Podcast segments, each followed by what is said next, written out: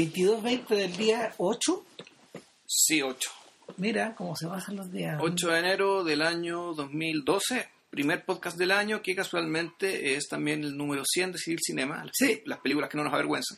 Hemos comentado poquito más de 100 películas, pero en realidad igual es un número venerable. Sí. Chucha, había una mosca aquí en el té, weón. Bueno, por suerte, no, por suerte soy quieto. Ya, Es lo que hay. es lo que es.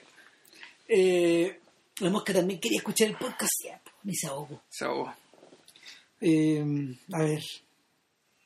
No es casualidad que hayamos elegido a los Strauss, a Daniel Williet y a Jean-Marie Strauss como, como alojados para este podcast 100 porque de alguna manera son, tal como ocurrió en los últimos 10 podcasts, son nombres que han aparecido y vuelto, y vuelto, y vuelto. ¿Por qué razón? Eh, a ver, estos gallos distan mucho, mucho, mucho de ser los realizadores europeos más, más conocidos de, de su generación. ¿Cuál es su generación? Es la misma generación de, de Godard. Sí, o sea, en términos de edad, Cultural- sí. Y culturalmente, sí. culturalmente ellos sí. empezaron después. sí. Claro, o sea, fueron- son, los- son gente de, a ver, son gente de la, mm, mira, los historiadores, los historiadores de la, los historiadores de la Nouvelle Vague hablan del cine, del el cinema de la rive gauche, es decir, de la ribera izquierda del, Ah, claro. y no solo porque no solo porque algunos de ellos provenían de ahí sino que porque porque el, el- por contraposición a la mm,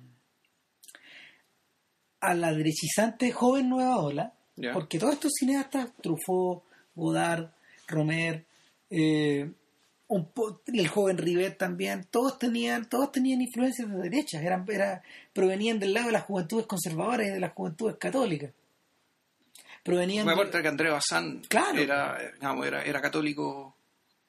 Era católico también con filiación de derecha. Sí, claro, claro que sí.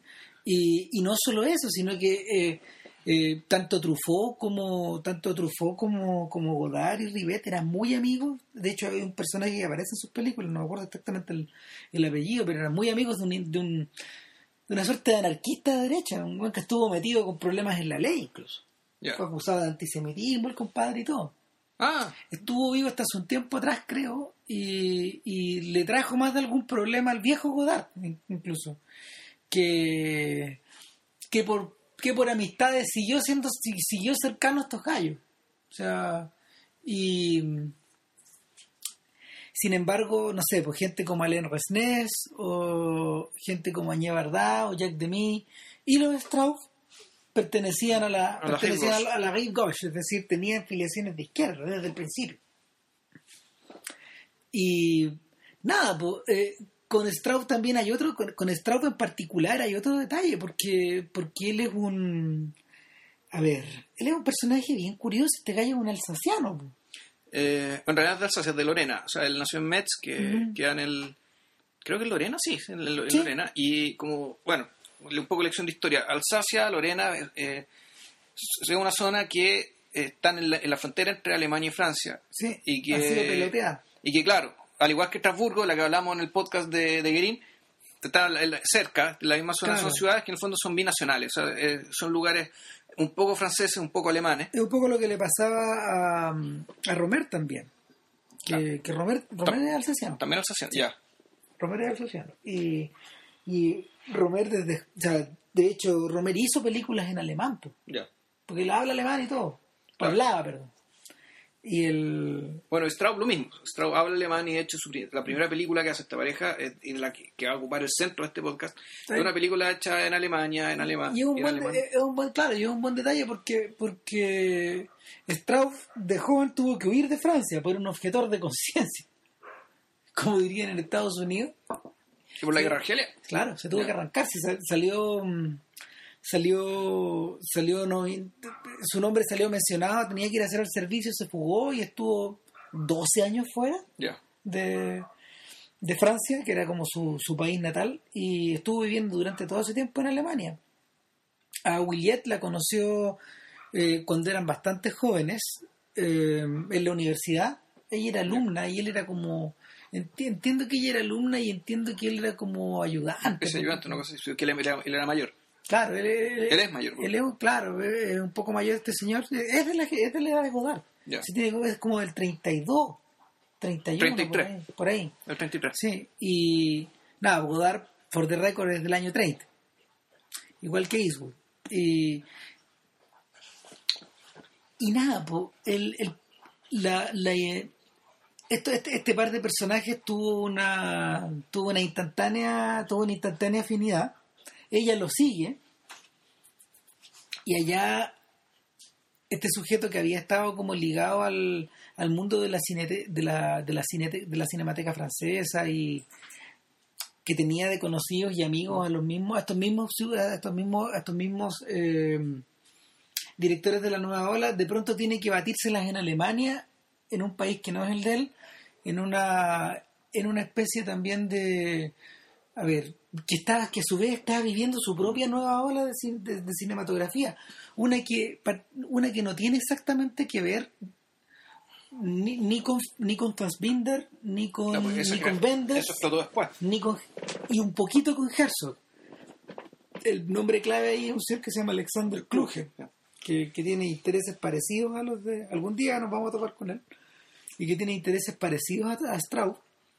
Eh, sobre todo, sobre todo por, yo diría que por, por dos o tres cosas. Una, el uso del lenguaje. En, segundo lugar, eh, el, el uso de la puesta en escena, que es muy particular. Y en tercer lugar, su predilección por las adaptaciones o por los textos, los textos literarios. Y de hecho, eh, esas, esas tres características particulares de, que acabo de mencionar forman parte integrante de la crónica de Ana Magdalena Bach, que es la película que, Sí. que hoy día nos convoca, una película del año 68, probablemente la última, la última de las obras, de las obras maestras de esta generación de la nueva ola, en aparecer. Fue porque, no sé, po, eh, Truffaut y Godard en su debut había sido prácticamente 10 años antes. Rivet había Rivet que es el más que, el que, que es el que debutó más tarde de toda, que de, de- de toda esa gente Que el 61 creo que fue el... 60 61 filmó París París Nosotros, pertenece sí. Eh, y nada, pues este otro personaje llega mucho más tarde. Ahora, él en Alemania filmó un, un corto llamado Major Camus, Dos, filmaron dos cosas. Una, eh, una es mejor Camus. que de 1963. Y la otra, la otra, espérate, por ahí debe estar el. El otro, eh, exactamente. No, no, ¿cómo se llama? Sin reconciliación o no reconciliados. Entonces, las dos primeros, el primer, eh, Major Camus y no reconciliados, son adaptaciones de Heinrich Boll, que era. al- No, al- claro que este es un novelista de la posguerra. Claro, y que se volvió bastante cercano a esta pareja, porque la pareja lo, lo hueveó, lo hueveó, lo hueveó, y, y en el y en el fondo ellos querían ellos querían de alguna manera obtener alguna traducción de, de o sea, traducir ese mundo de Wall que, bueno, eh, Heinrich Boll, ¿a qué se parecerá? ¿Tú que leíste opiniones de un payaso alguna vez? Tú lo hace tanto tiempo que no te podría decir. El Yo me mundo... acuerdo que era claro, era. Era. Ese libro en particular era en primera persona, o sea, el payaso era el que hablaba. Eh, yo me acuerdo, era, sí, era, dentro de todo era bastante parecido. Yo la, la- la impresión que tengo, digamos, gener- general de, del mundo en que veía este, este- el personaje, este que era un payaso, era un literalmente un payaso. Sí, había harta, era, era con una especie de Onetti, digamos, no sé Ya. tanto, pero me, me sonaba un poco a eso. el, la, las dos películas, los- el corto y el mediometraje que estos gallos filmaron, tienen un poco de eso. Mejor Camus es la historia de un, así contado bien breve, es la historia de un general de- del ejército alemán. Todo esto, todo esto es, a ver, todo esto es ficticio. Porque en esa época todavía no, estos, estos generales todavía como que no están este, autorizados a circular, como que la, como que la, el, la milicia alemana estuvo sometida bajo control durante una buena cantidad de años en la Alemania, en la Alemania occidental. O sea, me imagino, claro, la sospecha de que no se re- reagrupen y que, Claro. o sea, que no pase lo que pasó digamos, en, la, en la primera entrega. Claro, entonces lo, lo que lo que ocurre en esta película es que el general Major Camus es, es nominado como general en jefe, pero es un tipo de pasado nazi que en algún momento hace ostentación de eso Y la película combina esta idea de que, de que este gallo está, a ver, de que este gallo está accediendo a esferas de poder con su mundo de, con su, con su mundo una, una, una especie como de actitud media de gigolo, como de hombre de mundo, como de playboy que tiene, por un lado, por otro lado, y por otro lado va mostrando una y otra vez eh, recortes de, va mostrando recortes de eh, secciones editoriales y secciones de crónica de diarios alemanes donde se habla del regreso del nazismo en forma súper abierta. Y esos recortes son reales. Y Esa es la diferencia con el resto de la historia, porque el resto de la historia está pegado como el cuentito de Ball. Pero, pero lo que no está nada pegado al cuentito de Ball son estos recortes. que... Claro, que, que, era, eran, eran, sobre, eran sobre voces editoriales o, gente, o periodistas o, gente afectada que está, que está como dejando entrever que, que, el, que el legado del nazismo todavía estaba latente. Y, y que puede volver en cualquier momento. Sea, el, el punto culminante de la, del corto es cuando Major Camus se dirige hacia sus soldados y hace una, hace una locución que claramente eh, eh, son, es, un milico, es un milico deliberando. Ya. Claro. Y, nadie le hace nada. Entonces, eh, nadie le hace nada, nadie, nadie, nadie se escandaliza, nadie, nadie se enoja, nada. Bueno, el otro, el otro que lo tengo medio borrado, el no, no reconciliado, es una es una historia bien, bien impresionante. A ver, en 50 minutos este gallo te reduce algo así como una especie de relato de 500 páginas. Entonces, es, es, como, no sé, pues es como un novelón convertido en haiku, es una saga de, es una saga familiar de arquitectos. Ya. Y, y lo que hizo, lo que hizo eh, Strauss y, y, en esta película en particular fue ir eh, podando en la fase de guion todo lo que sobraba. Es decir, los tipos como que comprimieron, lo comprimieron como comprimieron la narración tal como Vernon comprimía sus obras musicales. Es decir, claro, una obra de 25, una sinfonía de 25 minutos la, la, la, la apretaba y la convertía en una obra de un minuto y medio. Claro. Y es más o menos esa, esa misma operación. Entonces es bastante difícil de seguir. Además que los Strauss en sus ediciones en video tienen unos cuidados medio extraños. O sea, primero que nada, la obra, la, la, el, material viene subtitulado, pero no viene subtitulado directo del idioma, sino que viene subtitulado a partir de la traducción de un, o sea, la traducción de los textos que Daniel Villiet hizo al francés. Entonces, ese es el texto madre para ellos y sobre eso se hacen todas las otras traducciones. Y lo otro es que Williet, eh, eh fue muy enfática al decir que no todo el material que ellos, que ellos escriben como guion se traduce en las películas, sino que se traduce de la misma manera, solo lo esencial. Claro. El resto, maní.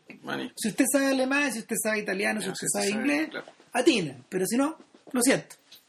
E, e, esa es su manera de trabajar es una, es una manera de trabajar a la que ellos llegaron después de un montón de tiempo, porque durante muchos años ellos no autorizaron subtitulaje de sus películas, lo que limitó grandemente la, la, circulación de estas películas. Ahora, ¿por qué son importantes? Eh, tal vez valdría, valdría la pena explicar, porque no son, no son ni, ni un cuarto conocidos de lo que a dar, y probablemente son tan, tan influyentes como él. A ver, yo creo que lo, yo creo que lo más lo, que los hace más singulares es su apego a, a la, al supuesto de que el espectador es antes que nada un ente racional. Y como ente racional hay que, eh, hay que tratarlo y ofrecerle un, eh, no sé si un espectáculo, digamos, o mejor, un despliegue de información, emociones, hechos, datos, matices, que hagan en él, eh, eh, produzcan en él el ejercicio de la, de, la, de la reflexión y sobre todo de la reflexión política. En ese sentido, uno, uno podría decir que los, los digamos, hay gente que más o menos sigue la premisa brechtiana, digamos, del teatro.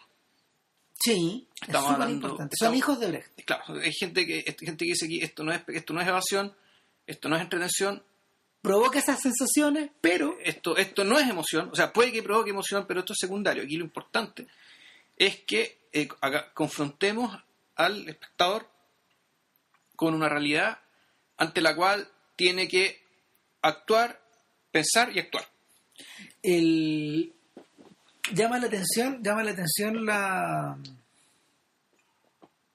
el tremendo énfasis que ellos pusieron en eso desde el principio.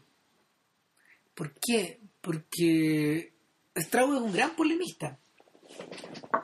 Este gallo tiene, tiene no sé, era, un gran, era un gran polemista y cuando más joven era un gran bocón y era un gran, era un gran eh, publicista de sí mismo.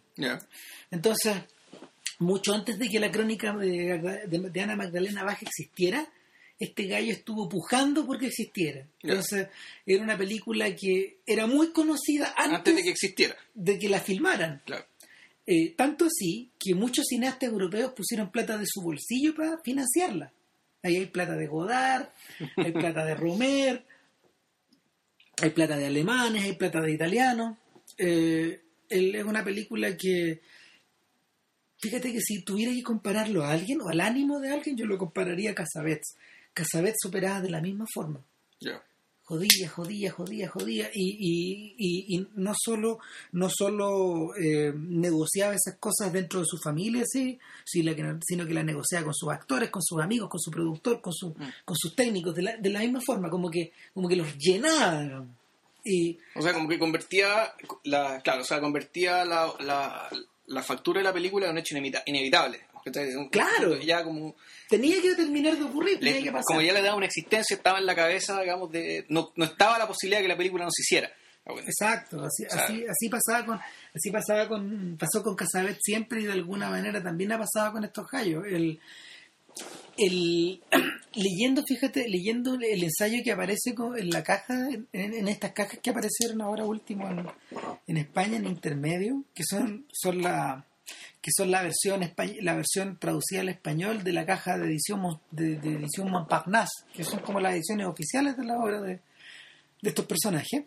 Eh, el ensayista decía una cosa bien interesante. Él decía, a ver, no crean, no crean que está, que porque se han exhibido mayormente a través de a través de, de, cineclubs o a través de festivales de cine, las obras de esta gente no fueron conocidas en Europa. Ahora nos venimos a dar cuenta de la tremenda influencia que tuvieron en cineastas, por ejemplo, de la edad de Pedro Costa, es decir, gente como de 45 años más o menos, para arriba. O el mismo Guerín.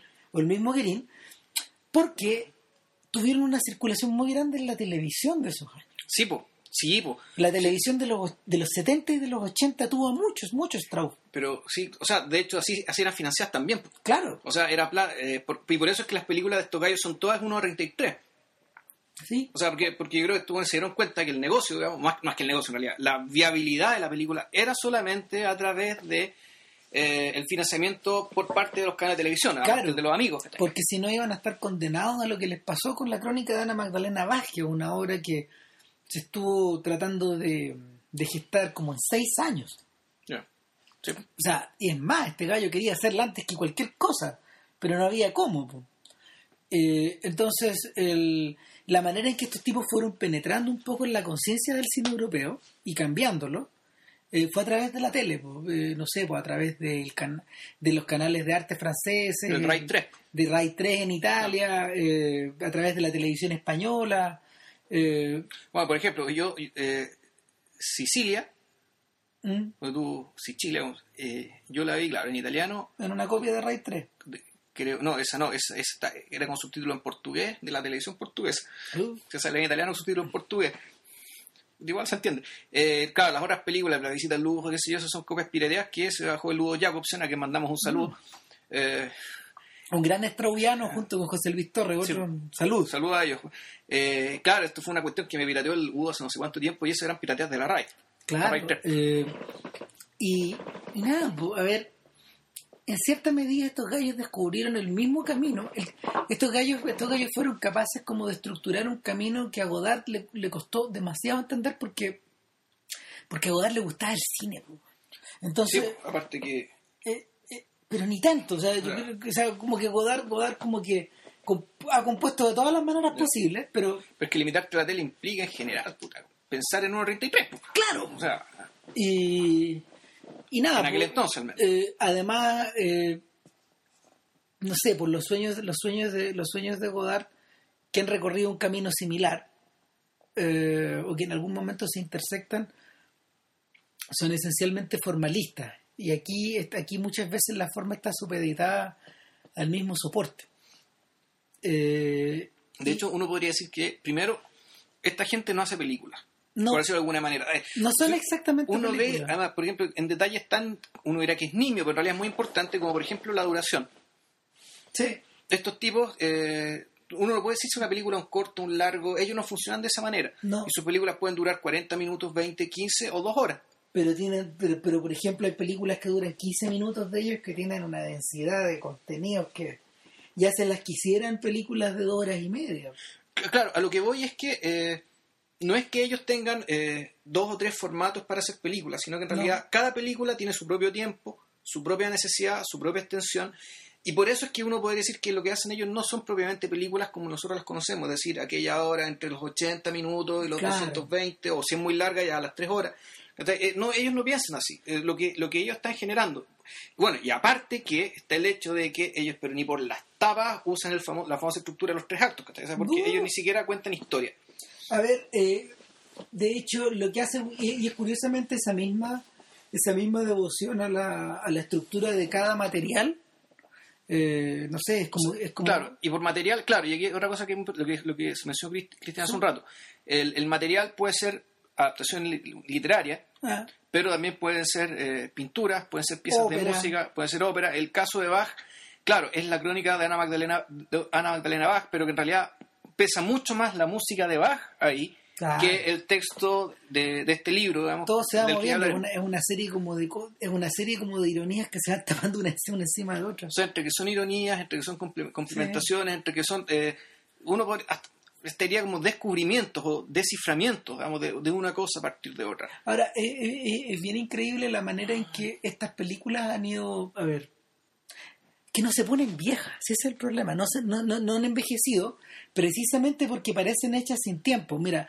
uno, Strauss, es un, Strauss en particular es un gran, gran, gran, grandísimo admirador de John Ford y, de la manera de componer de John Ford, de esta simpleza, de esta simpleza de, de, no sé, pues, de poner al ser humano, de poner al ser humano recortado en el plano eh, en proporción con la, en proporción con, con lo que, con el entorno que lo rodea, con la naturaleza o con la materialidad o con el, o con la luz que debería tener. No, no hay, no hay énfasis, a ver, no, no, hay puesto énfasis de nada Y, y es precisamente como esa especie de esta, extrema pulcritud esta extrema este, o, esta cosa como cristalina que tienen las películas de los Strauss que no las ha hecho envejecer eh, por por ejemplo contraposición a artefactos de su tiempo como las películas de como las películas de Truffaut o como lo que le pasó a Claude Lelouch o como lo que no sé o sea o como lo que terminó ahorcando Fellini.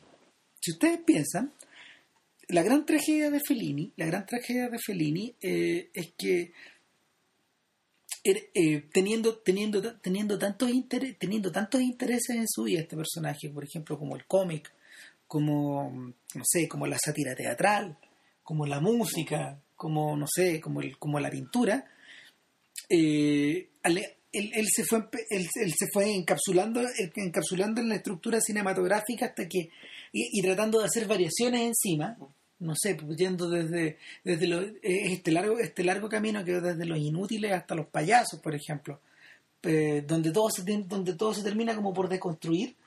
Eh, finalmente Fellini termina ahorcado por esta estructura, por este formato, en la medida de que los Strauss nunca terminaron ahorcados por nada, porque cuando ellos quisieron, por ejemplo, hacer una Moisés y Aarón de Schoenberg, la hicieron como ellos pensaron que tenía que ser, es decir, en un anfiteatro griego, eh, haciendo que los cantantes cantaran en vivo, tirando la música grabada, usando luz natural, dejándolos tiesos, no si, no se mueven.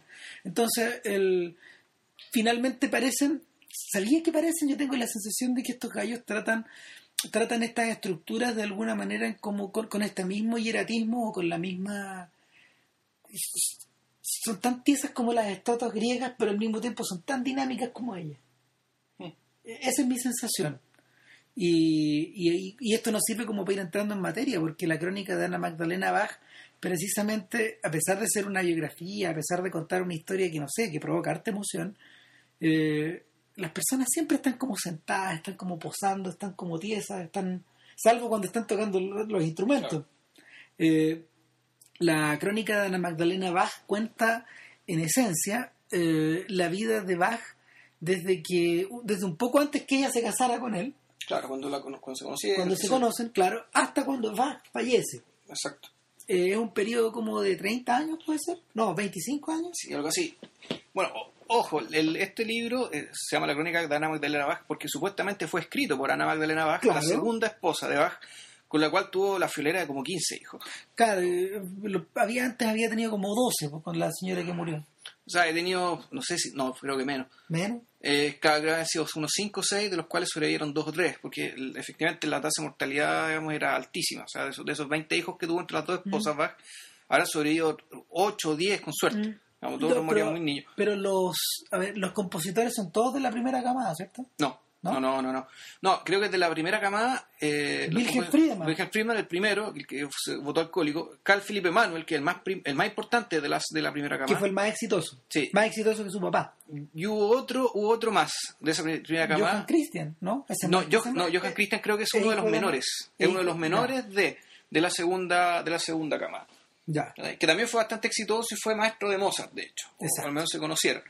exacto. Y nada, pues, a ver, se de- en, en los últimos años los estudiosos de Bach han despertado hartas dudas acerca de la... De, de la veracidad, del, o sea, de, de la autenticidad de ese texto. O sea, hay gente, mucha gente que cree que ese texto es apócrifo, que no lo escribió Ana Magdalena Bach, sino que lo escribió alguien más.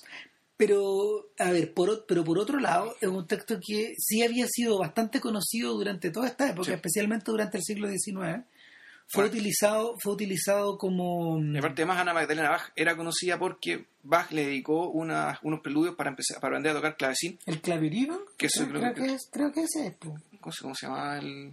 Es un librito, mira, es un librito que se suponía que, que, a ver, es un librito que es un librito de piezas que se suponía que una persona que se está formando en el piano como ella podía, en, en- los teclados En como ella podía, clavecín, tocar, sí. podía tocar, pero no son extraordinariamente complicados. No, al revés, de hecho, el, Son muy el- el- sencillos. el- el famoso minueto en sol mayor. eh, Está ahí. tu, tu, creo que el- la primera, digamos, de las obras de, de- para, para Ana Magdalena Bach. Entonces, Ana Magdalena Bach ya era, era conocida al menos por esto. Claro. Y bueno, ¿en qué consiste el libro, esencialmente? Es un conjunto de recuerdos. Es un conjunto de recuerdos de un carácter, eso sí, eh, un panegírico tremendo. Decir, eh, Bach parece un santo. Sí, O sea, yo, yo me leí el librito y, sí, yo también. Y eh, claro, el, tipo es, es tratado como si fuera un santo, un hombre casi sin defecto, digamos, de un, Sí, una persona abnegada, dedicada a su pega, dedicada a su familia. familia, y al mismo tiempo de una, de una brillantez, de una brillantez intelectual tremenda, pero al mismo tiempo era muy discreto, por tanto era muy poca gente sabía de esa faceta porque él básicamente la buscaba en la música. Ahora, lo interesante es que los otros documentos que se los documentos que se conservan de la vida de Bach eh, tienden a ratificar esa Sin decir más o menos lo mismo. Claro, o sea, Es decir, a ver, Bach, mm, mira, a ver, Bach pudiendo haber salido de Alemania con su talento, con su talento, con su, no sé, su capacidad para improvisar, nunca lo hizo. nunca hizo. Eh, la vida de él transcurre en una, en una cantidad de kilómetros cuadrados que es bastante pequeña. Sí, pues fue como un poco como Kant. ¿no? Sí. Eh, Son gente que no se movió mucho. Este gallo nació en Eisenach Sí, eh, y después estuvo en Weimar un tiempo. Estuvo en Weimar, sí, estuvo en, en no estuvo en altos puebluchos, Sí. pero más o menos de por ahí cerca. Saltando en el fondo. Eh, lo más lejos que fue a parar, bueno, trabajó en, en Leipzig, que eso ya, eso ya eh, Claro. es un poco, eso ya más al este, y pasó también la temporada en Berlín, pues en Sanssouci. Claro. En- El, mira, la pega, que, la pega que tenía Bach, fíjate que si tú le trasladas un siglo adelante hacia Verdi, no es muy distinta. Es decir, son personas que se forman como en un eh, se, se forman como en el se forman en la escuela, aprenden a tocar el órgano, tal como le pasó a Verdi, y, y desde ahí emigran a, no sé, po, al- en el caso de Bach, eh, las primeras pegas que él tuvo, obviamente fueron de organista en muchas Claro. partes, en competencias de improvisación, en cosas así, y otro tipo de cosas en las que, él- en la- en la- en las que él se desarrolló después, cuando ya joven, Mm. fue como arreglista escribiendo piezas escribiendo piezas como para para reuniones sociales para conciertos todo este tipo de cosas que, ocurría antes de la, lo que ocurría antes de la comida lo que Claro. ocurría después de la comida el príncipe de Antalketten eh, lo exprimió bastante para, para componer estas piezas orquestales. Era reglista también. Hasta que se casó. Claro, y ahora Bach durante toda su vida trató de obtener una pega mejor. Es mm. decir, lo que estos, a lo que estos gallos aspiraban en esa época era ser Kapellmeister. Pero fue Kapellmeister. Claro, pues. Y, cuando llega cuando llega Leipzig, en el fondo él tiene la oportunidad de, tiene como la oportunidad de su vida, es decir, convertirse en una convertirse en un maestro de capilla, convertirse en una persona que trabaja escribiendo música para la iglesia, que también es un gran honor. Eh, era, no sé, pues era señal como de respeto, ¿verdad? Pero bueno, hay que decir que la comparación con Verdi, claro, es válida, pero hay una, hay una diferencia muy grande, es que la, la, valoración social de los músicos en la época de Bach era, era muy inferior. O sea, eh, yo por creo eso, por eso los 100 años de los años pesan. Yo creo que, claro, el, yo creo que ni, ni siquiera Mozart alcanzó a ser no. Eh, un músico estrella rock como sí fue Beethoven, por ejemplo que era que casi una estrella rock y lo que pasó después, los grandes músicos, los grandes talentos en la escena musical de lo que ahora se conoce como música clásica, pudieron ser gente realmente importante, próspera, respetada, que cuando se murió Verdi fue tragedia nacional. Eh, quisieron hacer funeral de Estado, pero Verdi no quiso. Pero claro, se acabó el siglo para Italia, se acabó el siglo, se acabó el proceso de reunificación, poco menos, ¿cachai? O sea, ya el ah. último vestigio, digamos, de ese proceso es cuando se muere Verdi. En el caso de Beethoven era una persona tan adorada como Goethe a ese nivel en, Alemania. En cambio, la vida que llevó Bach era la vida de un señor, era la vida de un trabajador. Sí, y, ojo con ese término, porque ya vamos a hablar de eso. El, bueno, otros contemporáneos de Bach eh, sí ganaron harta plata. Händel. Eh, y Telemann. Sí. También. Sí, pero era gente que se movía en el plano europeo. Era gente, claro, era gente que se dedicaba ya, que eran como una especie de artistas, no sé si saltimbanqui, digamos, pero eran artistas que viajaban mucho Iban a muchos teatros, o sea, tenían que trabajar y viajar mucho. Eh, mira, fíjate que la comparación, mira, la comparación entre Telemann y Händel y Bach es parecida a la que, por ejemplo, hay gente que establece, hay gente, a la comparación que hay cierto tipo de personas, o sea, no sé, los expertos establecen con, con Rubens y Rembrandt. Ya. ¿Cachai? Eh, son personas que, no, tal, tal como, tal como pasa con Bach, Rembrandt también vivió, también vivió como medio eh, en, una pequeña cantidad de kilómetros cuadrados resultó un poco bueno para los negocios, pero, pero en general malo para los negocios. De hecho, Rembrandt murió pobre. Claro, al revés de lo que le ocurrió a Rubens y de lo que le ocurrió a Händel, que en el fondo Händel se hizo millonario en la bolsa. Ya, no con la música. O sea, no, ganó mucho más con la, música, pero los millones los millones, la, bolsa. la multiplicación, digamos, la, se produjo en la bolsa. Claro, ¿no? Y fue, fue, fue probablemente, no sé, uno de, uno de los artistas europeos más ricos. Lo mismo, lo mismo que pasaba con Rubens tanto prestigio tenía Rubens por tu fortuna que se convirtió finalmente en un en diplomático. Ya. Eh, y salió mal diplomático, pero bueno, el, el, punto es que eh, Bach, cuando, cuando Bach llega a Leipzig, todo esto está contado de alguna forma en la película, cuando Bach llega a Leipzig, eh, la pega de Kapellmeister incorpora cosas que en realidad no son tan lucidas. Enseñar latín, enseñar música, ser, profesor de lenguaje en el fondo. No, y, poco menos que componer una cantata para la semana. Claro. O sea, eh, la, la, película te, te, deja claro, más o menos desde el principio, que, que Baje un explotado. Sí. y, y, por eso es que Cristian hacía el énfasis respecto al tema del trabajador y respecto, bueno, por qué estas personas, estos, estos cineastas de izquierda, digamos, se preocuparon de Bach, siendo que ellos son marxistas, ateos, mientras que Bach era un hombre profundamente religioso, digamos, ¿dónde está la relación? ¿Por qué la, el interés? La cumbre, la cumbre de la, la cumbre, no sé, la cumbre de la primera etapa del luteranismo pasa por ahí.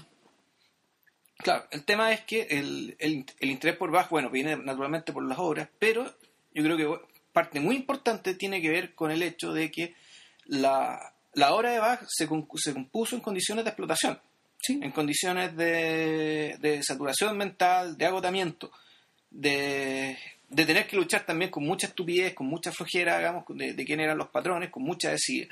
No, no solo con la desidia de los patrones, sino que también con la desidia del, del ciudadano corriente. Hmm. Yo diría que eso, que eso es como lo más grave, o sea, la, eh, hay una buena... a ver, gran parte de la correspondencia de Bach que, existe de puño y letra son cartas de reclamo. Son cartas de por favor bájenme la cantidad de horas de latín, no quiero hacer tantas clases, eh, ruego a su serenísima, etcétera, etcétera, que por favor atienda, que he tenido problemas con aquí, con allá, y son reclamos, reclamos, reclamos, reclamos. En el fondo la, la persona se, la persona andaba corriendo. Claro. Eh, y parece mentira, parece mentira explicarlo de esa manera, e- especialmente a la luz de las tremendas obras que, que este tipo genera, pero, pero Ahora, dentro del cual había bastante reciclaje, lo que se explica, Sí, digamos, claro. por lo que acabamos de mencionar. O sea, tenía que echar mano a cosas que he escrito antes para inspirarse y empezar a otra cosa que tenía que hacer que, tu- que tuvo que hacer después. Hay varias, hay, hay, hay muchas versiones distintas de la, hay muchas versiones distintas de los conciertos. Claro, no, no solo eso, sino que tú, tú las cantatas, eh, tú reconoces melodías de su obra instrumental o de su obra para clavecín Sí. o, o su obra para órgano, entonces tomaba una cosa a un lado para ocuparla en esta otra para ir, ir tapando los hoyos en fondo. Claro. eh, ahora, el, en ese mismo sentido también hay que considerar la la- el, el uso de la música o, la, o el carácter de la música también en- en- en- como una especie de como una especie de objeto material también, como una especie de objeto que, Claro, que- el objeto de producción, digamos, el obje- era el objeto producido claro, eh, por el trabajo de este señor y que a la hora de ser representado era también producido en vivo por músicos que están tocando ahí mismo. digamos.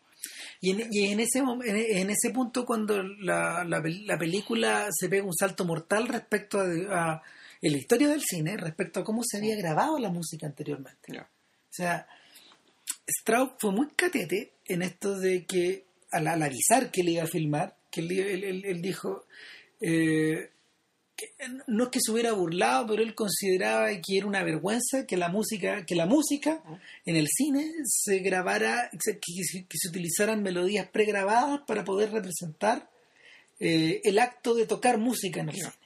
Entonces, no sé, piensen, por ejemplo, en las comedias de Hollywood, Rapsodia, bueno, Bueno, las claro. películas así, que está ahí- Claro, en estas películas como directores de cine, donde no, de, perdón, de directores de o orquesta. o de músicos. Claro, la vida de Chopin, todas estas películas mentirosas, digamos, Mm. hasta la vida de Cole Porter, todo venía pregrabado Claro. en playback. Eh, que era una técnica muy cómoda que los gringos desarrollaron para poder trabajar más tranquilos dentro de los estudios. No, claro, y, y para que eh, por contratar actores que no eran músicos, digamos, y Claro. verse como el lo más importante. O sea, para que, para que Cary Grant pudiera ser de Cole Porter, tenía que haber playback. Alguien tenía que estar poniendo la... Claro, no, no, a lo mejor, a lo mejor, a lo mejor el bueno de Archie Leach o Gary Grant podía aprender a tocar piano, pero eso tomar tiempo, o no Claro. tan bien, qué sé yo, pero bueno. Claro, no, no, no, no, no es como lo que le pasa a Brad Pitt, por ejemplo, en El Árbol de la Vida, donde tú gastas una buena cantidad de plata en lecciones, ¿cachai? Para, Porque él quería tocar. para aparecer tocando la para aparecer tocando la tocata y fuga de en re menor, creo que, ¿no? Sí, re menor. la, la- la- de baja en- en la película de, de Malik. Pero bueno, volviendo al tema, eh, la propuesta de Straub fue la siguiente. Voy a grabar las obras en master shots, es decir, sin cortes, Sí, corto. en una toma con sonido al aire. Exacto. Eh, planteado esto a cuarenta y tantos años de distancia, 45 años de distancia, el tema es súper difícil, porque en esa época, en esa época para eso tenías que generar, tal como dijo Herzog, si ustedes se acuerdan en un podcast muy anterior cuando hablamos de, de Caspar Hauser, el principal problema que tú tienes en la actualidad para poder hacer obras de época es tratar de eliminar los ruidos actuales Claro. eh, como Herzog también filmó, también tuvo la locura de filmar, probablemente inspirado por estos gallos, eh, inspira- eh, de, de filmar su Caspar Hauser con sonido al aire, claro. porque tampoco podía doblarlo, porque, porque Bruno es eh, Era un personaje incontrolable, era claro. un personaje incontrolable. Estos gallos tuvieron que alejarse mucho y, y tratar de callar los ruidos, tratar, tuvieron que irse a un lugar donde no corrieran aviones. Claro, o tener el, o, o- o tener el cronograma de los aviones, es decir, a esta hora pasa tal, digamos. Y, Claro, ahora, y, el, y el gran desafío que tuvo Strauss fue, fue ese, es decir, cómo encuentro lugares que estén ambientados eh, que sean, al siglo XVIII, claro, que sean lugares donde estuvo bajo donde probablemente podría haber estado o sea, lugares donde no cayeron las bombas, además. Exacto. Eh, y, eh, y, y cómo los insonorizo. Claro, para que no, no- para las carreteras y esas cosas. Claro, porque por ejemplo la pega de todo lo que ocurre dentro de la casa de Bach podía estar dentro de un estudio, pero ¿qué pasaba por ejemplo con las cantatas Con esas o con las pasiones? En, las iglesias, claro. estas cosas que se tocaban en los segundos pisos de las iglesias Claro. con los órganos, con las pipas gigantes y todo. Eh, estos gallos recorrieron Alemania. No había muchas partes. Recorrieron, se fueron a Alemania Oriental. Encontraron algunas otras cosas ahí también. Porque es una película que está filmada en Alemania Oriental también. Entonces, eh, llegaron a partes efectivamente donde a lo mejor Bach no estuvo, pero se conservó el lugar. Ahora, Bach, buena parte de Bach es, fue lo que ahora es Alemania Oriental. Sí, pues. Leipzig queda, que, que- Leipzig, quedaba Alemania ahí. Oriental. Eisenach queda en lo que era Alemania Oriental. Sí. Sí. Y- O sea, Turingia. O sea, eh, Leipzig no es Turingia, pero Eisenach y sus alrededores es Turingia, digamos, y es de donde era Bach y Händel también, fíjate. Mira tú. Y, y el. eh, bueno, ese, ese fue un tema técnico súper complejo. Ahora, por otro lado, el otro desafío, Hay que conseguirse músicos. ¿quiénes pueden tocar Claro. estas cosas?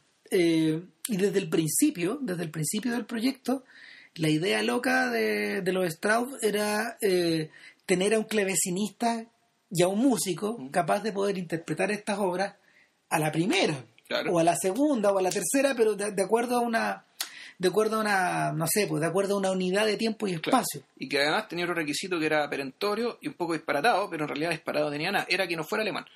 Exacto. ¿Por qué?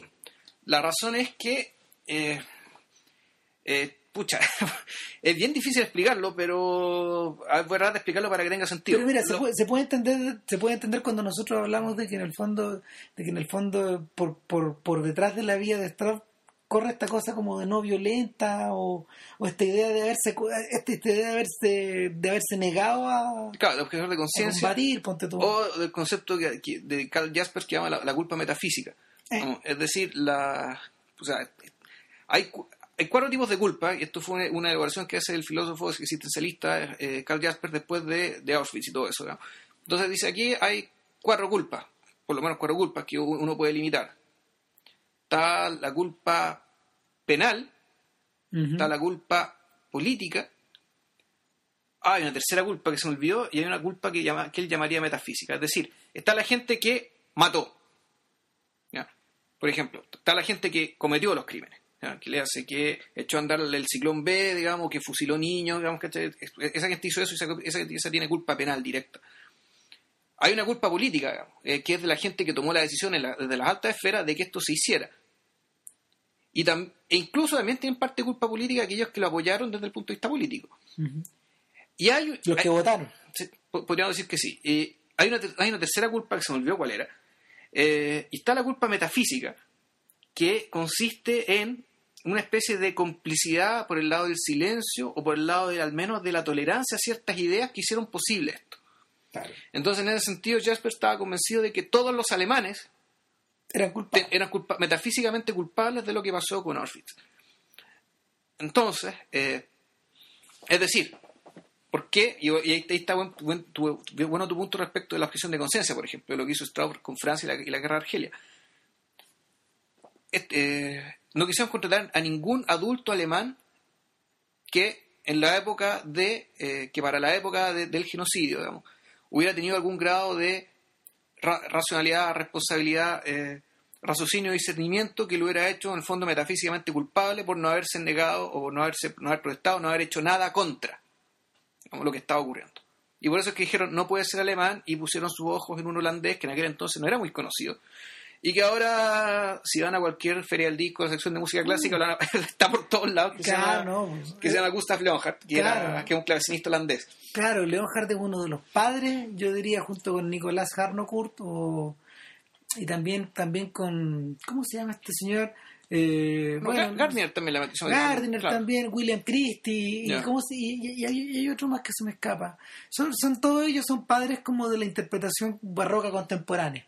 Claro, decir, o sea, de la, de la tendencia de tratar de interpretar a Bach eh, con instrumentos de época, al ritmo más acelerado de la época barroca, con, con orquestaciones más pequeñas, con las orquestaciones similares. o sea, de- deshaciendo, Con la, instrumentos parecidos. deshaciendo la relectura romántica que hicieron Claro. los tipos que descubrieron a Bach, Claro. de, de Mendelssohn para adelante. Claro, reduciendo la grandiosidad romántica a, Y la, a- claro, y esa, como, como, esa cosa como más cansina para como ir tomando aire, para gritar más fuerte que tenían los románticos. ¿cachai? En cambio ellos lo hacen una, co- algo que es más maquinal, que es más afín en el fondo a cómo era tocado el clavecín y cómo sonaba un clavecín. un sonido más delgado, un sonido más, más percutivo. Sí, y más con el tiempo más fuerte, Marcado. más marcado, más Claro. marcado y más regular. Entonces, bueno, dentro de la bagiología moderna, digamos, ¿cachai? Puta, Gustav Leonhardt es uno de los grandes, digamos, Claro, por curiosamente- lejos. Curiosamente era esa es la época del auge de Glenn Gould, que es todo lo contrario. Glenn Gould, o sea, a ver, yo diría que, no, no sé si es todo lo No, contrario, no es todo pero contrario. representa una manera de entenderlo distinto. Porque, Claro. porque en el caso de Gould no era la presión, no era la presión romántica, sino que la, la- su, su su idiosincrasia le impedía tocar como los otros, digamos, tenía que tocar como él pensaba que eran las cosas. Sí, claro. Bueno, eh, acuérdate que tiene dos versiones, del, del, del- de- por ejemplo, del de la versión de. Goldberg. Una que podría asemejarse Un poco hasta rapidez. a- a- a la, a la- la la- rapidez barroca, pero en realidad no es eso. no. O sea, es, es una exacerbación, es como una especie de exacerbación de otra cosa. Y además del- está tocado en piano. de Entonces, la energía. Claro, además, además es piano. Claro. O sea, y Bach, Bach conoció el piano, supo lo que era un piano. eh, eh, Lo probaron. lo probaron, a él, a él lo llamaron a probar el piano, lo que, era- lo que ahora se conoce como piano forte. Claro, en este per- un pequeño paréntesis, en esta época estos gallos eran técnicos tan avesados que en el fondo los llamaban a probar pianos, Claro. órganos, clavecines, les llevaban las cosas. Le- claro.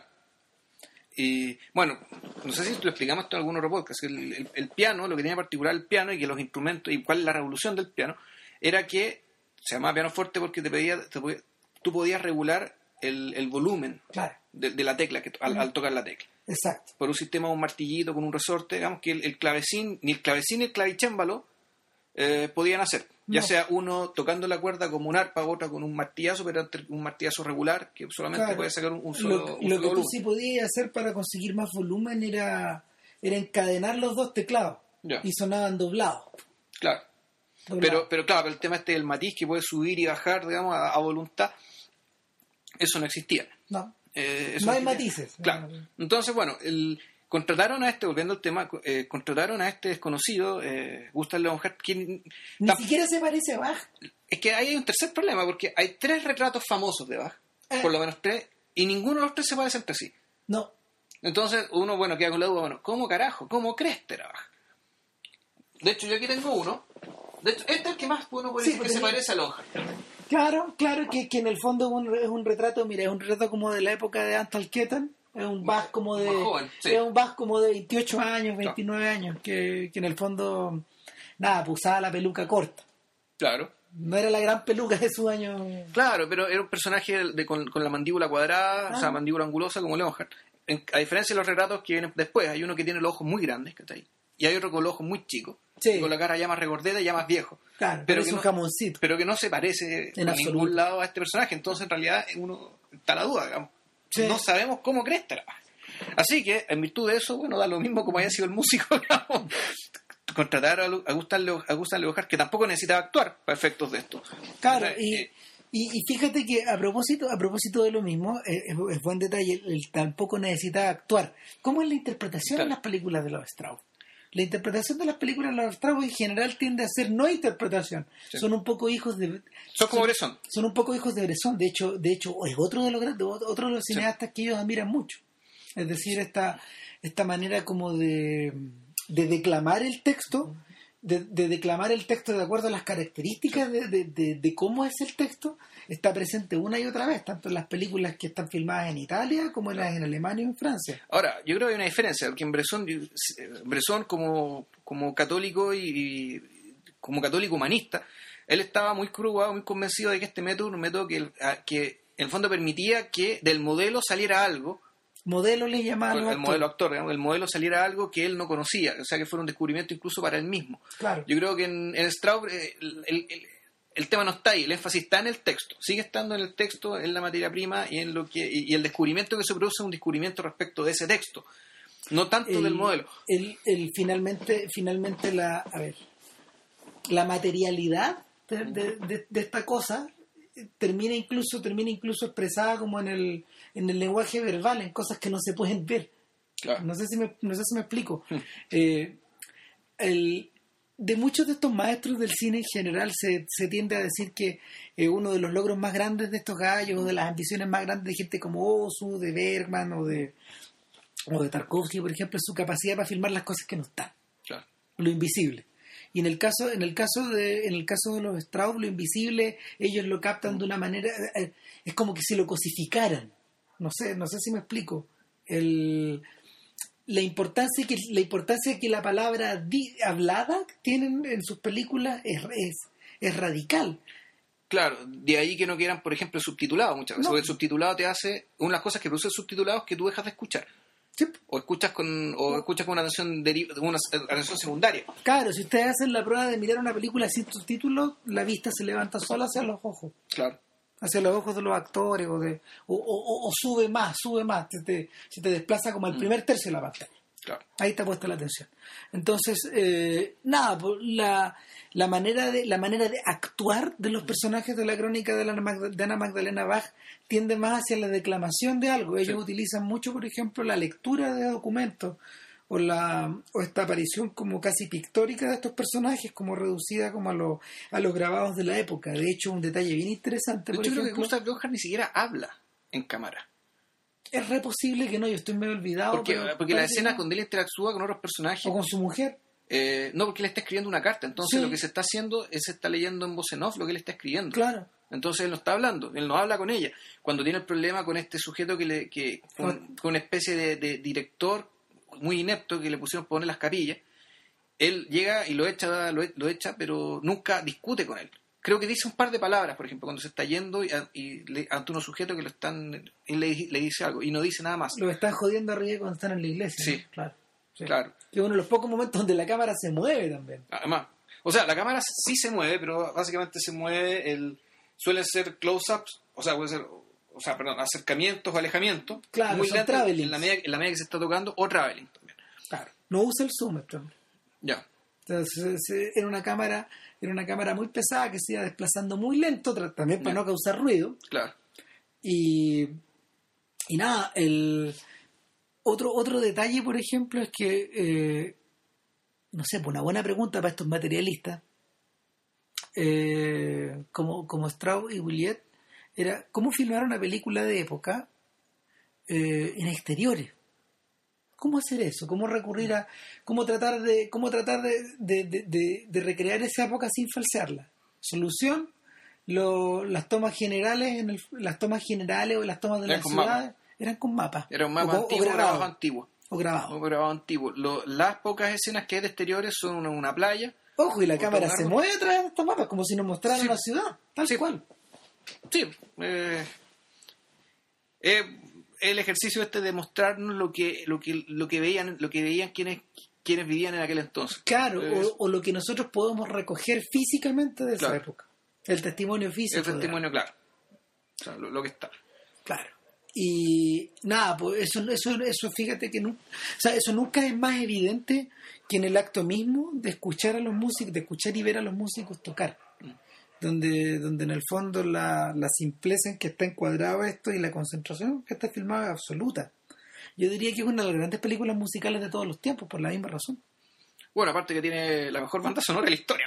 Claro, o sea, Ah. que estamos con cosas, ¿no? Pero, pero de, de la, man- mira, la manera, la manera de encuadrar a los músicos, la forma como, la forma como de posarse sobre, de posarse sobre la partitura, o posarse sobre el instrumento, o sobre las manos del músico, o sobre la mirada del músico, es más. De hecho, este gallo, estos gallos consiguen algo insólito que que es poder, en, en el momento cuando, cuando este tipo ya están interpretando como la pasión según San Mateo, ponte tú, Ya. o alguna de las cantatas, muy con, con todos los músicos muy apretados en estos altillos Sí. donde en estos altillos donde figuraba el órgano y figuraba toda la orquesta eh, la cámara filma en escorzo a los músicos es decir los filma como de lado entonces se produce el efecto se produce en una toma que está fija donde baja hasta un lado y los músicos lo van rodeando de alguna manera como que van van serpenteando por el plano se produce la se produce la superposición de, de, de personas es como en un cuadro, es decir, se va produciendo una superposición física Sí. que va creando planos de profundidad como si fueran tres dimensiones. Hmm. Se, se, se consigue la tridimensionalidad eh, espacial que tanto, que, tanto le, que tanto le gustaba a, a Dreyer para poder componer los planos. Ya. Mm. Esta sensación de que, pese a que esto, tú, tú estás viendo una superficie eh, lisa o plana, eh, tú sientes que hay cosas que hay para atrás, o, que- o que, o, o es como si es como si hubiera volumen. El- tiene cualidades volumétricas el plano. Ahí volvemos a John Ford, que también sabía hacer esa, esa clase de trucos sin tener que sin tener que filmar en 3D. Yo- mira, yo, yo creo que otra, otro elemento ya importante respecto a los Strauss es que, aparte de, bueno, apa- aparte de la apelación intelectual, es decir, el, el, hecho, de, el, el hecho de forzar al espectador a, eh, a reflexionar sobre lo que se ve, Sí. también, bueno, también obliga a que el espectador sea en general una persona muy informada. Es decir, estas son películas que requieren eh, puta, bagaje cultural más o menos complejo. eh, la disposición naturalmente eh, y tener no sé, conocimiento de tener conocimiento de la Grecia clásica, de Roma clásica, de la historia contemporánea, eh, de marxismo probablemente. O sea, Sí. el- e- esa información es bueno contar con ella para ver las películas, porque, porque, porque así vista de prima fase, digamos, de buena primera, eh, efectivamente uno puede, uno puede naufragar y, y quedarse y perderse completamente y, y- y- y uno queda ahí mismo. ¿Y esto por qué? En parte, bueno, ya vimos, por el déficit de información, es decir, por la cantidad de información que es, que es, que es comprensible tener, pero porque, pero además porque eh, estos tipos escriben con lo que alguien llama, no sé, creo, batalla de les hablaba de la, de la escritura blanca. La escritura blanca es, es una forma de expresión o de comunicación que deliberadamente trata de evitar la sucesión con cualquier estructura conocida, porque las estructuras conocidas Eh. están cargadas de sentido, de sentido previamente dado Claro. sobre todo, y en el caso del cine, digamos, está, eh, sentidos absolutamente manchados, manchados o cargados de, eh, puta, Puta de, tradición, de su- de tradición, de supuesto de sentido común y, bueno, también de ideología burguesa.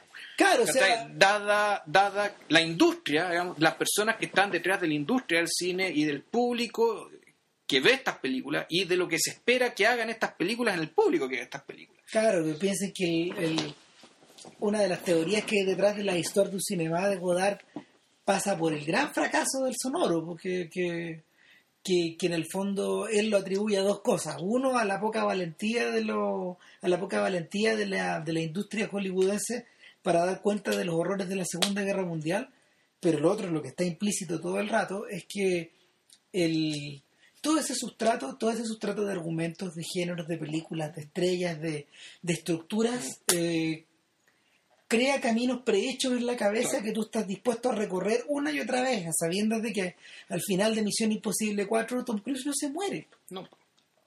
no solo no se muere, probablemente obtenga su recompensa en carne, o lo, lo asciendan en su, en su empresa o, o en su agencia, o mejor todavía, eh, queda como un rebelde estupendo, digamos, que queda por fuera de, de- de- de- su agencia y vive Claro. una vida solitario como Jason Bourne.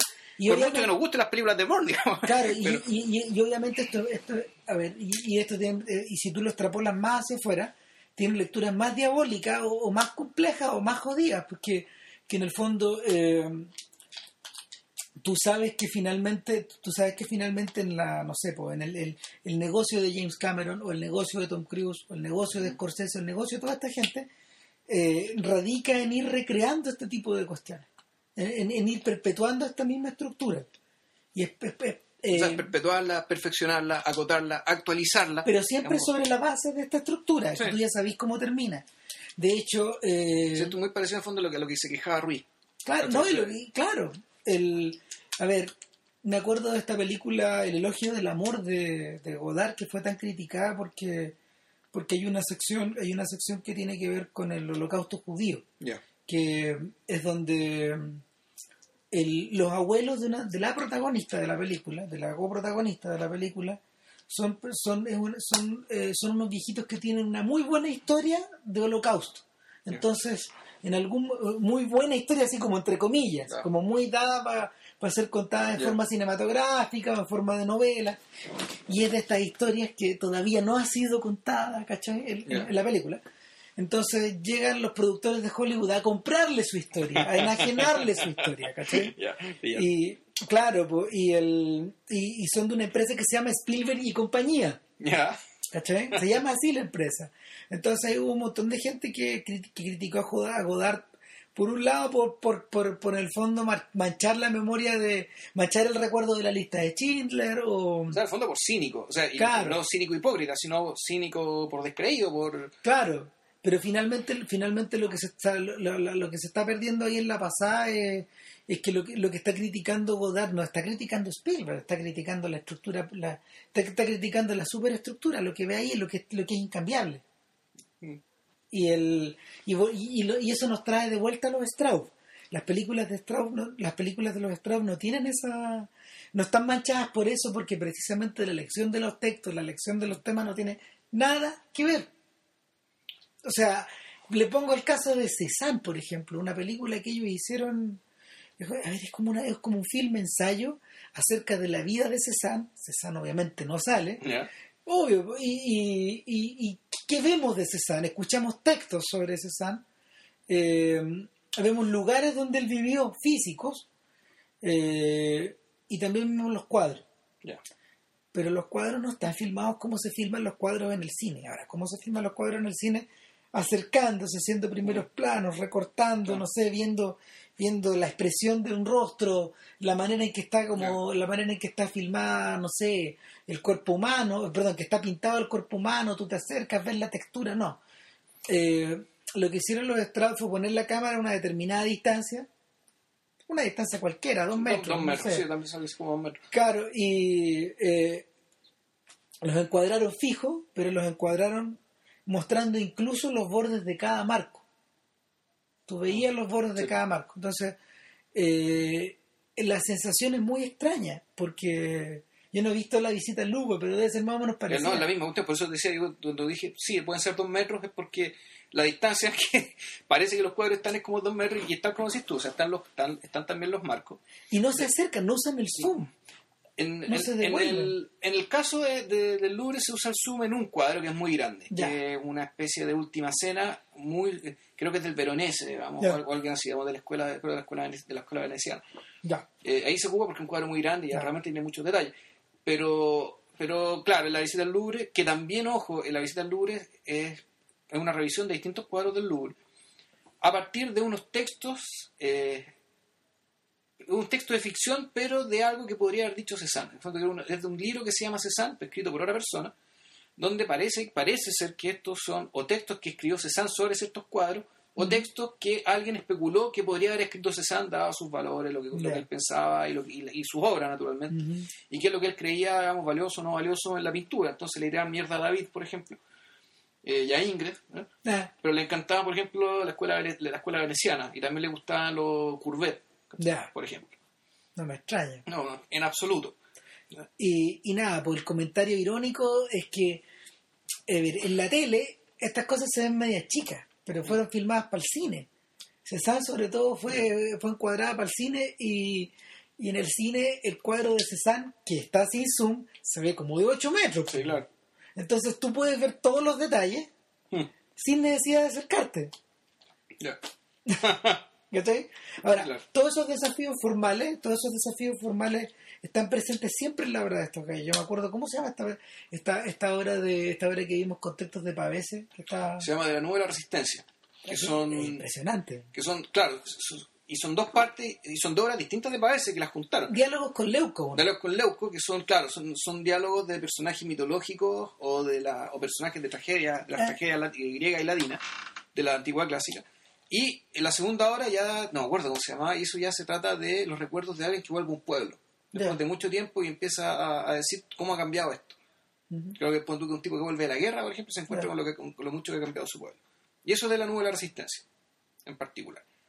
Eh, mira, sabéis que eh, yo viendo eso y viendo buena parte, viendo, no, no buena parte, viendo algunas películas de, de Strauss, también me, me da la impresión de que estos sujetos lo, lo que hacen es que eh, su, en su proceso, entre comillas, de escritura blanca, es decir, de reinvención, resignificación de, no sé si el relato, pero al menos de la exposición de información, la exposición de hechos, eh, que es muy importante el volver al pasado y volver a lo que existe porque eso es lo que está. Sí. digamos, porque el pasado está, a diferencia de Guerin, digamos, hay, hay un pasado sólido, digamos, y este pasado sólido está en las artes, está en los testimonios de otros artistas. Y, y lo que quiere- quieren hacer estos sujetos, digamos, la, opción que yo saco es que quieren aprovechar ese material que existe y con él eh, reinventar la forma de, eh, comunicarse con un espectador y ojalá con el objetivo de limpiarle, no sé si limpiarle la casa, pero al menos hacerlo, hacerlo, hacerlo consciente, digamos, de que en la forma de narrar y en, en la forma repetida de narrar siempre la misma historia, la misma estructura, hay una forma de opresión. Y que por lo tanto la... La misma opresión probablemente que la que siente Bach, ojo. eh, no, pues distinta, la, la, la opresión de Bach era, era material. Mm. En cambio aquí estamos hablando de una especie de, bueno, lo que, lo que decía...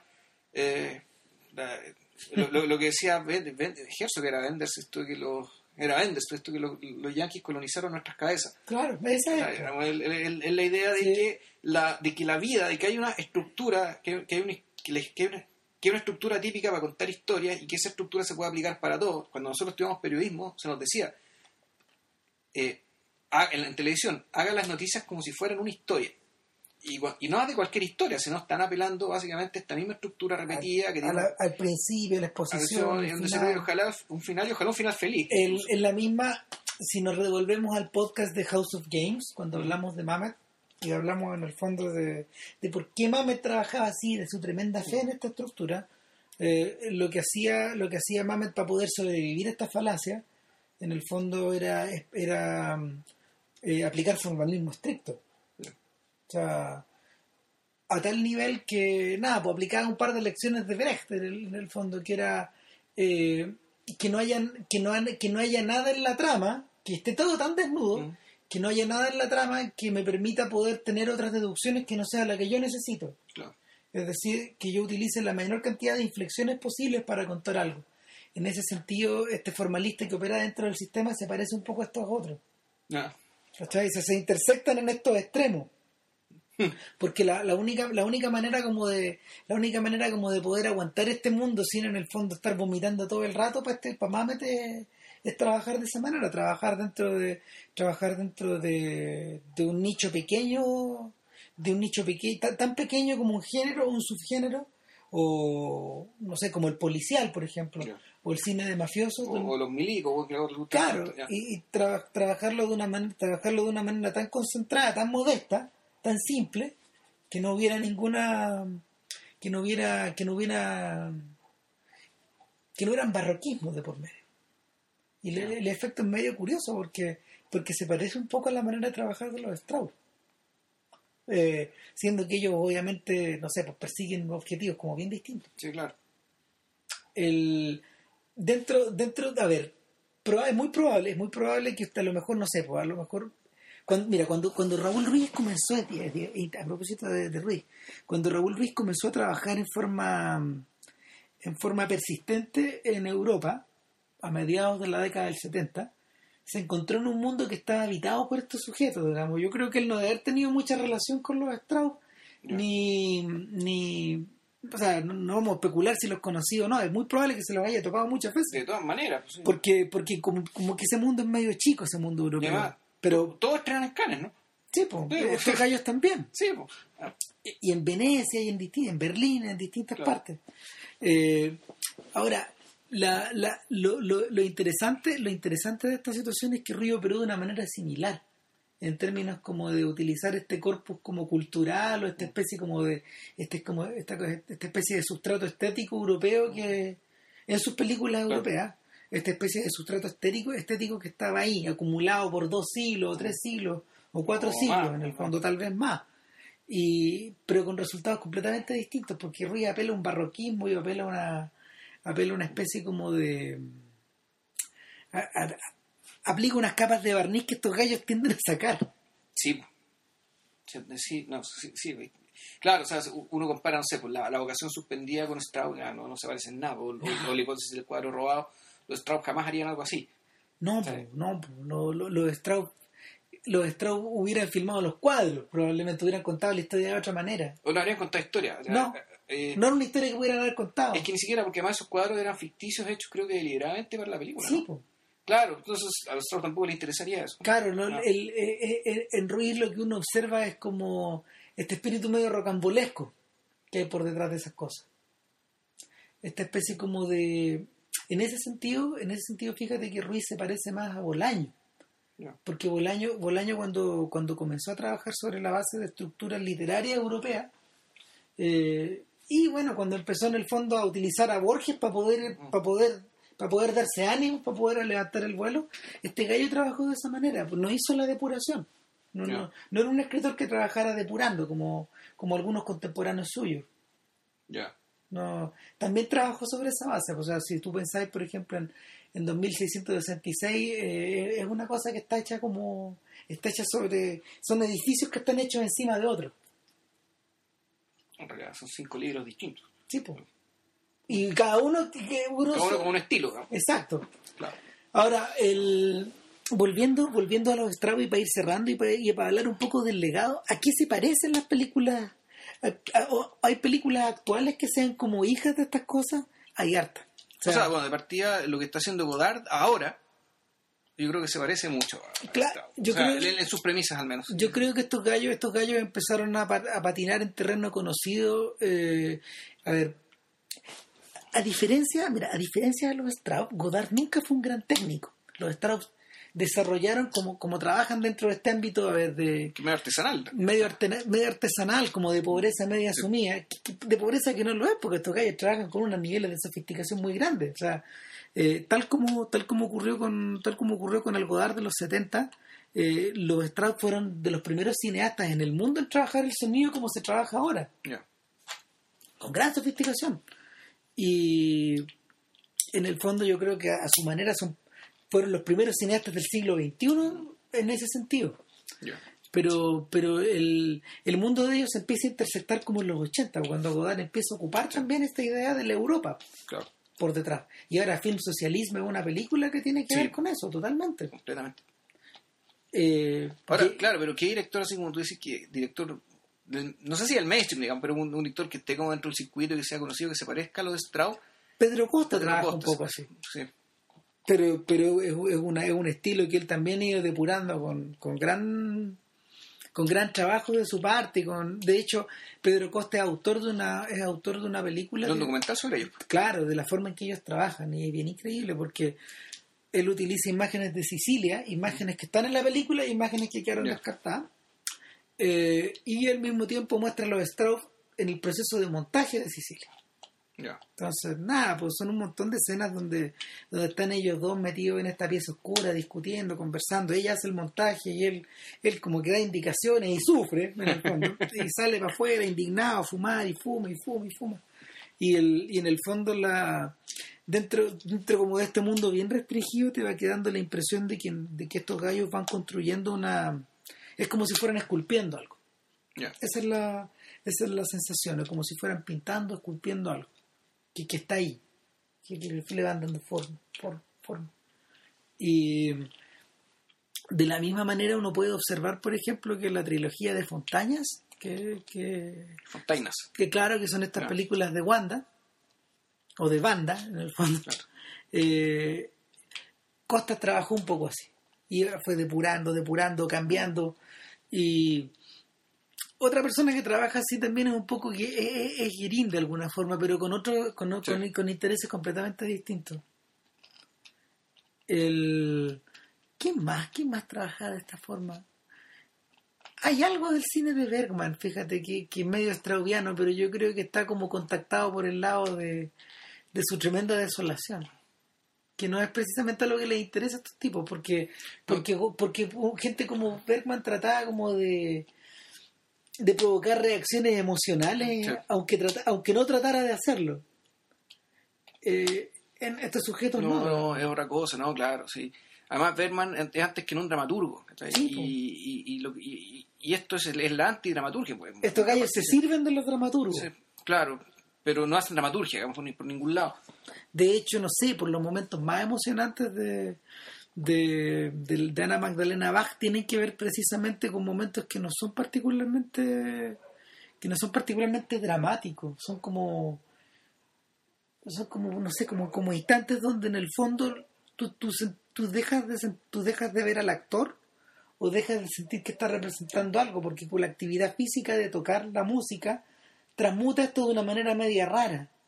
Es como si estuviéramos viendo una actuación teatral como si estuviéramos viendo una representación como si estuviéramos tratando de evocar a la persona, como si estuviéramos tratando de, de hacer una especie como de, a ver, eh, es como si trataran de ser mediums de algo. Mm, es como si trataran de evocar a Bach, no precisamente porque, o tratando de que el tipo se parezca, o tratando de recrear todas las condiciones en que se tocaron las cosas. No, no.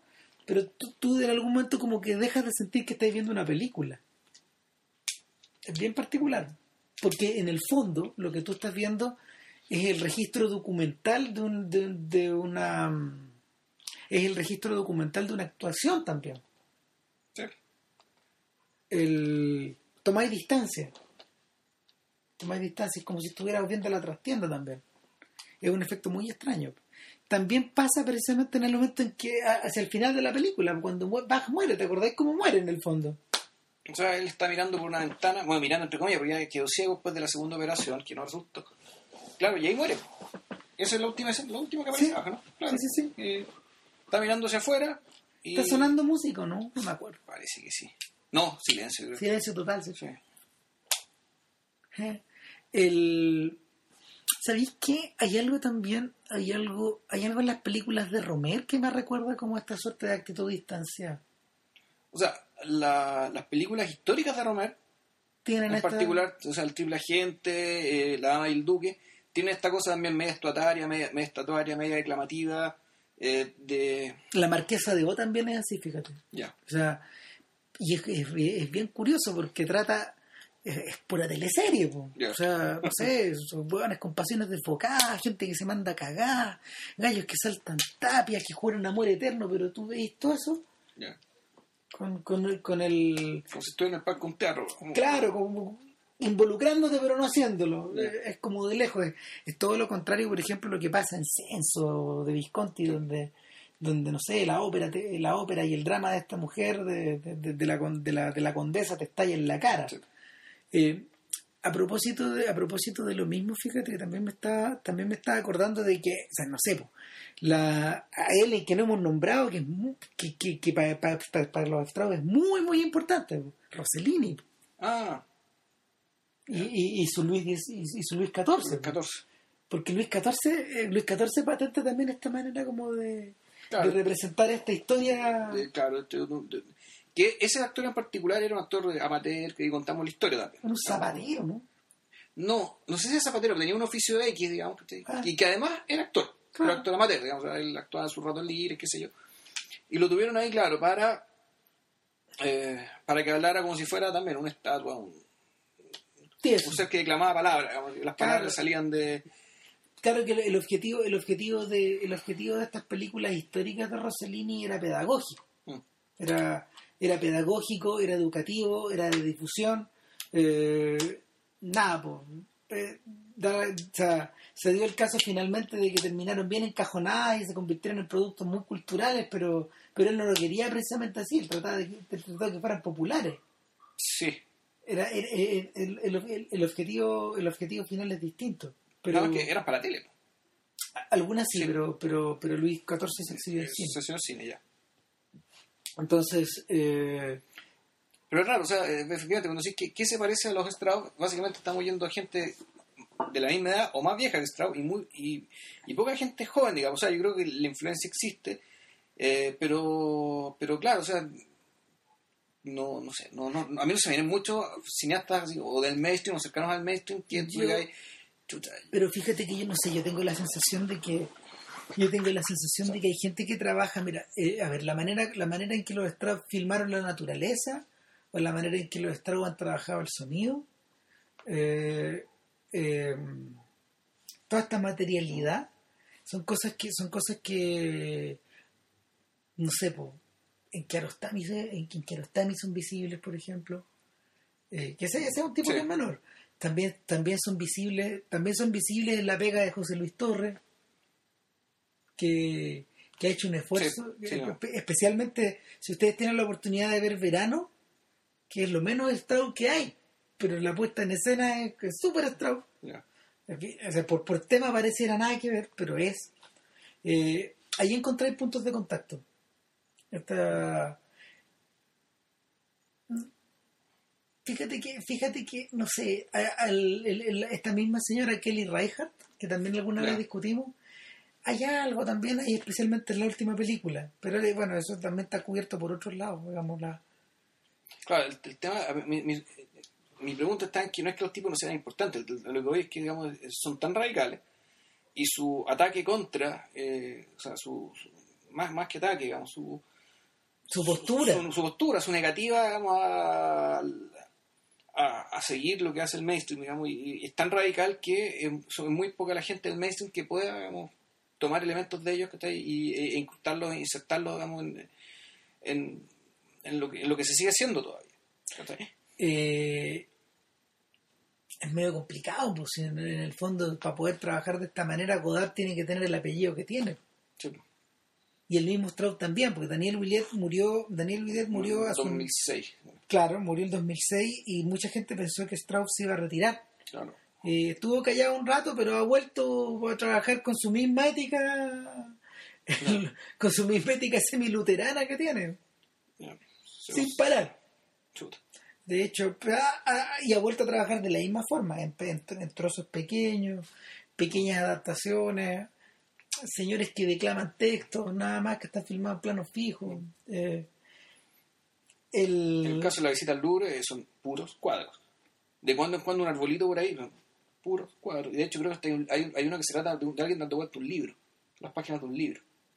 nada, Nada más. Cosas así. nada. Eh, si tienen la oportunidad, vean las películas, a ver, no traten de tragárselas todas de una. Esto es... eh, Yo creo que la más asequible, de hecho, es la, es la crónica la de. Magdalena. Sí, bueno, y el gran clásico, es el gran clásico el que, que ellos tienen. O sea, no sé, Vilche y yo consideramos que, que para nosotros es una de las grandes películas de todos los tiempos. Lejos, Por eso la pusimos en el número 100. claro. Así que, y ojo que la 50 fue de Searchers. Sí. que, que, que- que también tiene más o menos una misma- Anda, anda por ahí, Anda por ahí con- anda en, en importancia. Claro, entonces, el, ojalá, o sea, si tienen la oportunidad de toparse con las películas, véanlas. Denles tiempo, estas cosas crecen dentro de uno finalmente y Sí. el- resisten repetidas visiones, re- resisten repetidos visionados. Eh, no son las personas más fáciles del mundo, pero nada, diablo, Ruiz tampoco lo era, digamos. Eh, no. No. Y dicho esto, Eh, ¿Qué es para el 101? O no sabemos. no tenemos idea, yo creo que probemos con algo más livianito. Eh, bueno, ahí veremos. Ya, que Ya, estén bien. Que estén bien. Chao. Chao.